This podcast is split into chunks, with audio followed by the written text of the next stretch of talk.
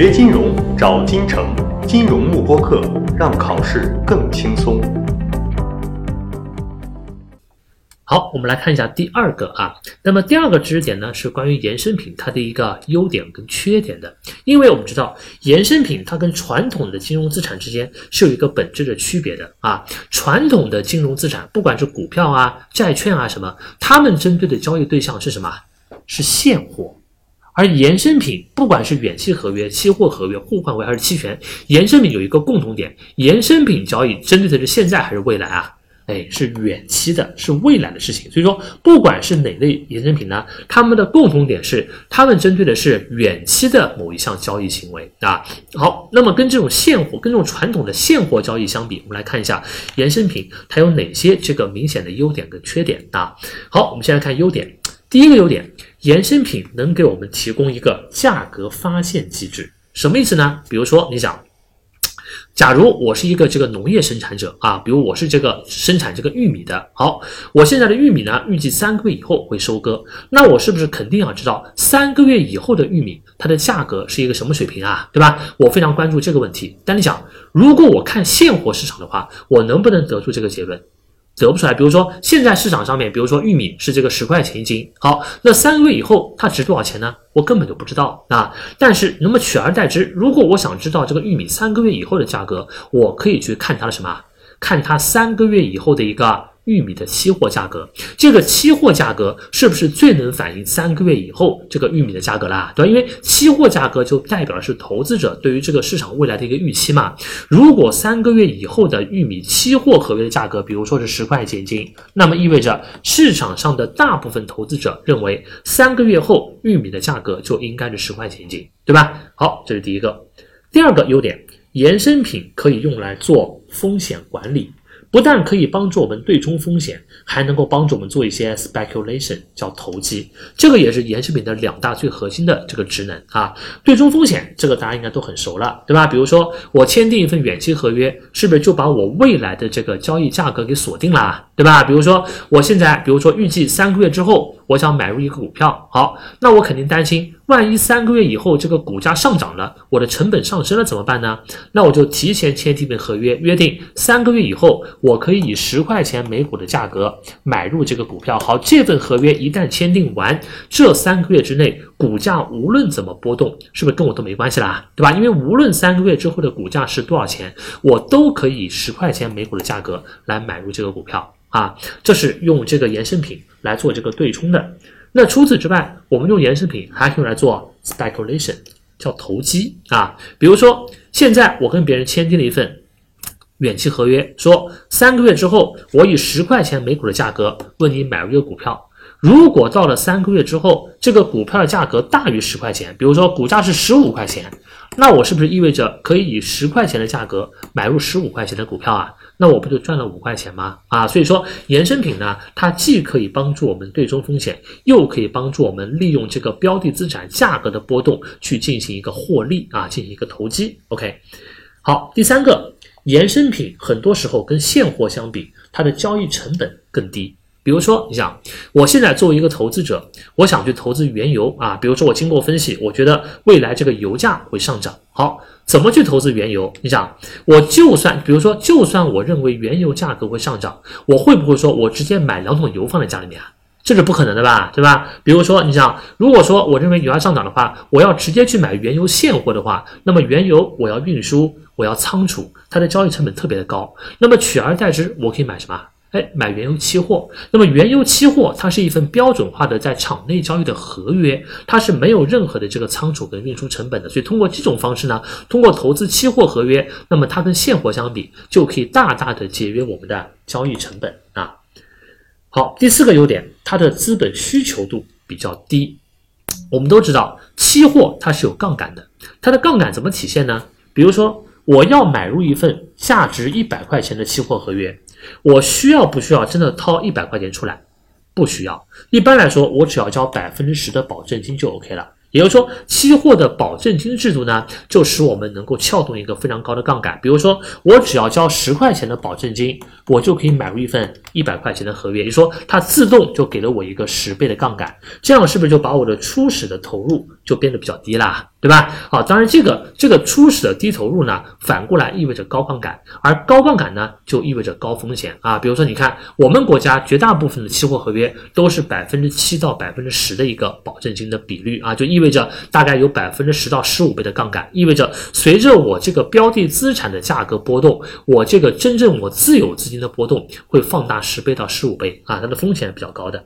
好，第五个，流动性更好。好，你想，如果说我作为一个这个玉米的这个生产者，我现在想把我手上的这个玉米卖掉。那么玉米的流动性是不是很差？因为玉米第一个它不是活跃交易的，第二个这种实物资产，你要想把它卖掉的话，你要支付大量的这种运输跟仓储成本。那么反过来，我可以卖出。如果说我要做玉米交易，但我不想去支付这些什么运输啊、仓储啊，不想承担这个流动性的风险，那我可以直接去交易玉米期货，对吧？因为玉米期货它本身是在交易所场内交易的，是活跃交易，它的流动性更好。所以呢，交易成本更低啊。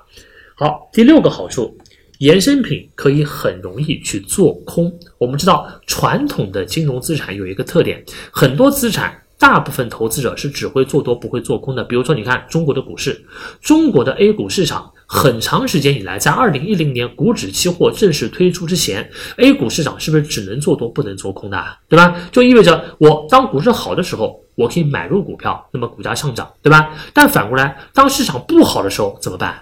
我能不能去卖空这个股票？不行，因为我是没有做空机制的。那么意味着，当市场不好的时候呢，我最多只能不买这个股票嘛，对吧？我没法去做空它。好，那你想，如果一个市场上只能做多不能做空，这个对于市场是好事还是坏事啊？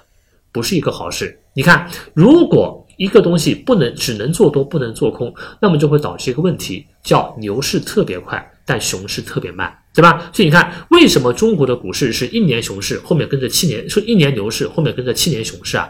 其实跟这个不能做空有很大的一个关系。你想，当我这个股市繁荣的时候，大家都可以做多嘛，对吧？大家纷纷买入股票，导致股票价格迅速上涨，很快就到顶了。好。到顶了之后，意味着如果股价涨得太高了，后面价格是要下跌的。如果这个市场上可以做空的话，很多人觉得这个股价被高估了嘛，来做空这个股票，股价会迅速下跌，回到一个合理价位。但问题是，如果这个市场它不让你做空的话，那怎么办？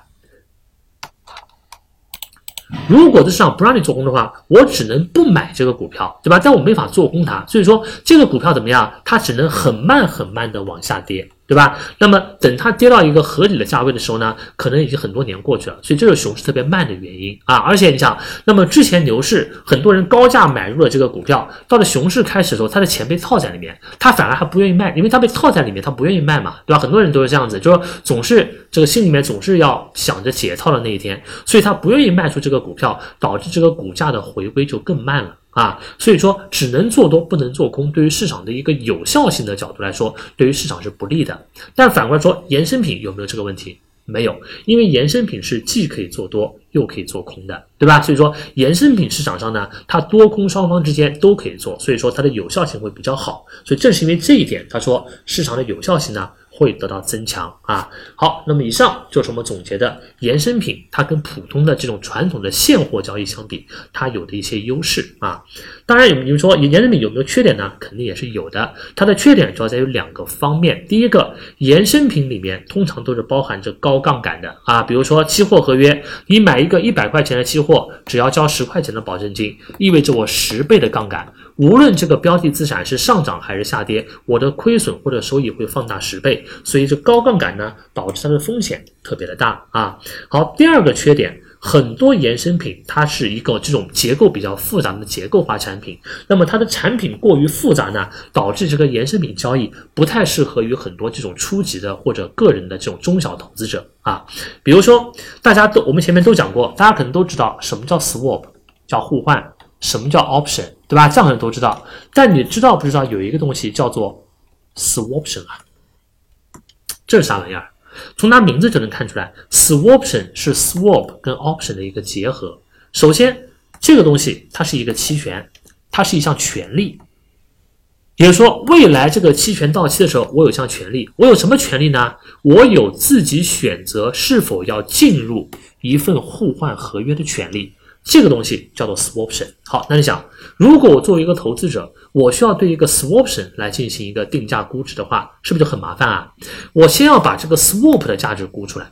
然后我再去看能够进入这个 swap 的那份权利对于我值多少钱啊？正是因为衍生品它们之间呢是可以互相组合，组成各种各样复杂的结构化产品的。所以说它的结构过于复杂呢，导致很多投资者根本就搞不懂啊。所以说这个呢也是它的另外一个缺点。好，正是因为它又复杂而且风险又高，所以很多投资者呢把衍生品的交易看成就是一个赌博，对吧？因为这个东西第一个这东西非常复杂，我根本搞不懂。第二个呢，它的杠杆又特别高，大涨大跌，非常的波动，非常的剧烈。所以说，那么衍生品呢，那么它本身就带有是带有一个赌博性质的这样一个东西，好吧？好，那么以上是本节的第二个这个知识点啊，就是说衍生品它跟这种传统的现货、这种传统的金融资产相比，它有哪些优点和缺点？好吧？锁定金城教育，成就金融梦想。更多备考知识，请关注金融幕布课。